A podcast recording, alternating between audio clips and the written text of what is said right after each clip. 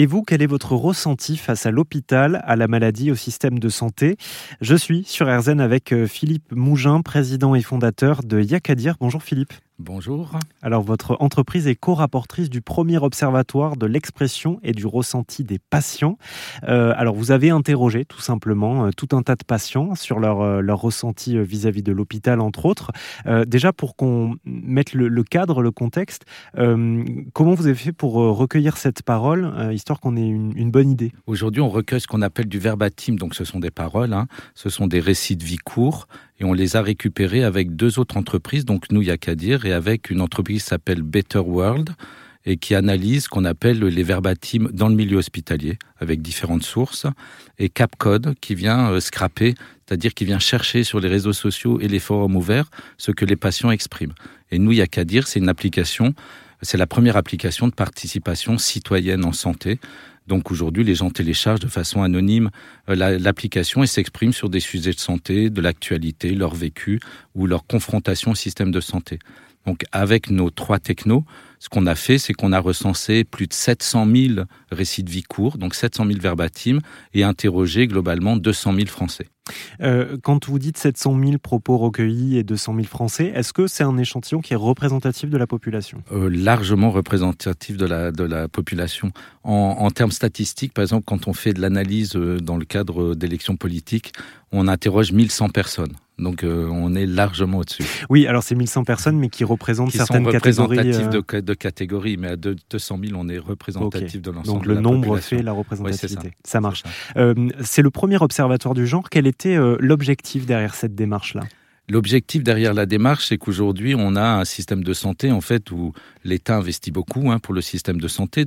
En revanche, quand on parle de modifier le système ou quand on parle d'innovation en santé, les applications, les différentes technos, les différentes techniques en santé, on prend rarement l'avis des usagers. Mmh. Souvent, on le fait et finalement, on l'applique et on dit aux patients, ben vas-y. Euh, euh, on te donne la techno et vis avec. Non, nous, ce qu'on voulait, c'était ressentir et l'expression des usagers et qu'on enfin on arrive en France pour une fois à prendre en compte ce que les usagers ou les patients ont envie de vivre avec leur maladie ou dans leur confrontation avec le système de santé. Si on s'intéresse euh, maintenant aux différentes catégories que vous avez évaluées, euh, on va commencer par celle qui est la plus euh, positive parce qu'on est sur RZN Radio, notamment sur la satisfaction hospitalière vis-à-vis des soignants et des soignantes. On est à un degré de satisfaction de 69 sur 100. C'est énorme, c'est une bonne nouvelle ça. C'est une excellente nouvelle, oui.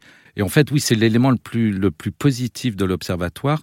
Euh, juste pour information, 100 étant le maximum, 0 euh, étant le plus négatif, 50 neutres. Donc quand on est à 69, on est extrêmement positif dans l'expression des usagers et on a vraiment ce ressenti euh, des patients qui disent qu'ils sont très reconnaissants, ils sont admiratifs du travail du personnel hospitalier, des infirmiers, des cadres soignants ou des médecins à l'hôpital et ils comprennent surtout aussi qu'ils exercent leur métier, ces professionnels de santé, dans des conditions qui ne sont pas toujours faciles. Mhm. Euh, manque de moyens, manque de personnel, et donc ils sont extrêmement reconnaissants de ce que font ces professionnels de santé quand ils sont à l'hôpital. Alors le pendant de tout ça, c'est euh, donc l'admiration de ces professionnels de santé dans un contexte euh, compliqué en termes de, de, charge de travail, et donc le pendant de tout ça, c'est la peur de déranger, de ce que j'ai lu, la peur de déranger quand on va à l'hôpital. Oui, il y, y, a une notion en fait, oui, ils sont très heureux, très satisfaits, très enthousiastes, mais la peur de déranger, donc la peur de demander certains sujets, des fois un peu annexes, la qualité du repas, la propreté de la chambre. Donc des fois ils sont un peu, ils ont peur de déranger parce qu'ils se disent mince, ils font, ils travaillent de façon tellement positive dans un contexte tellement compliqué. Euh, merci à eux et on a du mal des fois à demander des petites choses qui faciliteraient la vie. Et en particulier quand on est hospitalisé, c'est comment on rentre à la maison, comment on retourne au domicile et des fois, euh, l'accompagnement n'est pas aussi satisfaisant que ça, mais ils ont peur de déranger. Mmh. Alors, si on, va maintenant sur l'autre versant, sur les choses qui pourraient être euh, améliorées, on voit qu'il y a une compassion pour les hospitaliers, euh, enfin pour les professionnels de santé. En revanche, les, les personnes interrogées sont un petit peu moins clémentes vis-à-vis du système de santé dans lequel ces personnels évoluent. Oui, en fait, c'est l'hôpital. Il y a un gros enthousiasme, et dès qu'on arrive en médecine de ville, là, les sujets se tendent un tout petit peu. Par exemple, il y a un sujet qui irrite radicalement les patients en France. C'est euh, quand on a pris rendez-vous chez son médecin généraliste et que le médecin généraliste vous reçoit 40 minutes, une heure après l'heure de rendez-vous. Et là, les, Français comprennent pas. C'est un peu logique. C'est une histoire uniquement entre une assistante, un médecin et vous, patient qui arrivez. On ne comprend pas pourquoi il y a une heure de rendez-vous. Autant à l'hôpital, on arrive à le comprendre parce qu'il y a plusieurs sujets en même temps, mais là, les, Français sont très irrités quand les médecins ne les reçoivent pas à l'heure. Après, est-ce que ça peut pas être aussi le signe que le médecin prend du temps avec le patient précédent et donc prendra du temps avec vous?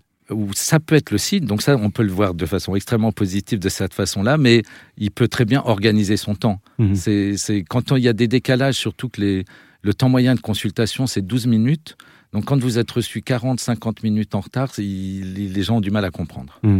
Euh, y a euh, on note aussi, c'est important d'en parler, un, mécontentement au niveau des infrastructures, notamment euh, les coûts de parking, par exemple, quand on va à l'hôpital, ou la prise en charge par, par téléphone, la vétusté des chambres aussi, il faut le noter. Oui, en fait, c'est l'observatoire montre une chose qui est très nouvelle, c'est la fin du mythe de la santé gratuite et égalitaire on a tous l'impression, on le dit sans arrêt, qu'en France, en fait, la santé est gratuite, égalitaire, puisque on est tous remboursés de façon équitable ou égale en matière de remboursement de soins. Sauf qu'en fait, il y a des coûts qui se rajoutent.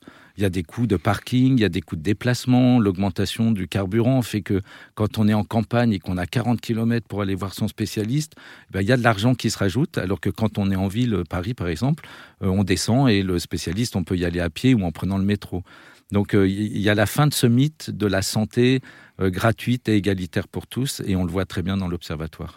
Alors, euh, ces deux motifs de mécontentement, on a envie de dire, bon, c'est des constats. On est en colère parce qu'on est reçu plus tard que l'heure de notre rendez-vous, on est en colère parce qu'on perd le parking, d'accord, mais est-ce qu'une fois que vous avez posé ces constats avec les patients, est-ce qu'eux-mêmes ont des idées d'amélioration? Les patients, dans leur expression, aujourd'hui, on n'a fait qu'un constat. Les patients ont forcément des solutions, puisqu'en fait, ils ont envie d'être entendus. Donc, euh, quand ils s'expriment, l'idée, c'est qu'on trouve des solutions avec eux et pas qu'on impose des sujets. C'est euh, quand on parle par exemple de déplacement, je pense qu'il y a des sujets où les, les, déplacements pourraient être mieux financés pour certains patients atteints de maladies chroniques un mmh. peu graves, sévères on pourrait faire des efforts euh, vis-à-vis de ces patients-là, parce que c'est pas facile de vivre déjà avec la maladie, et en plus quand on rajoute des coûts personnels autour de ces sujets, ça devient très compliqué.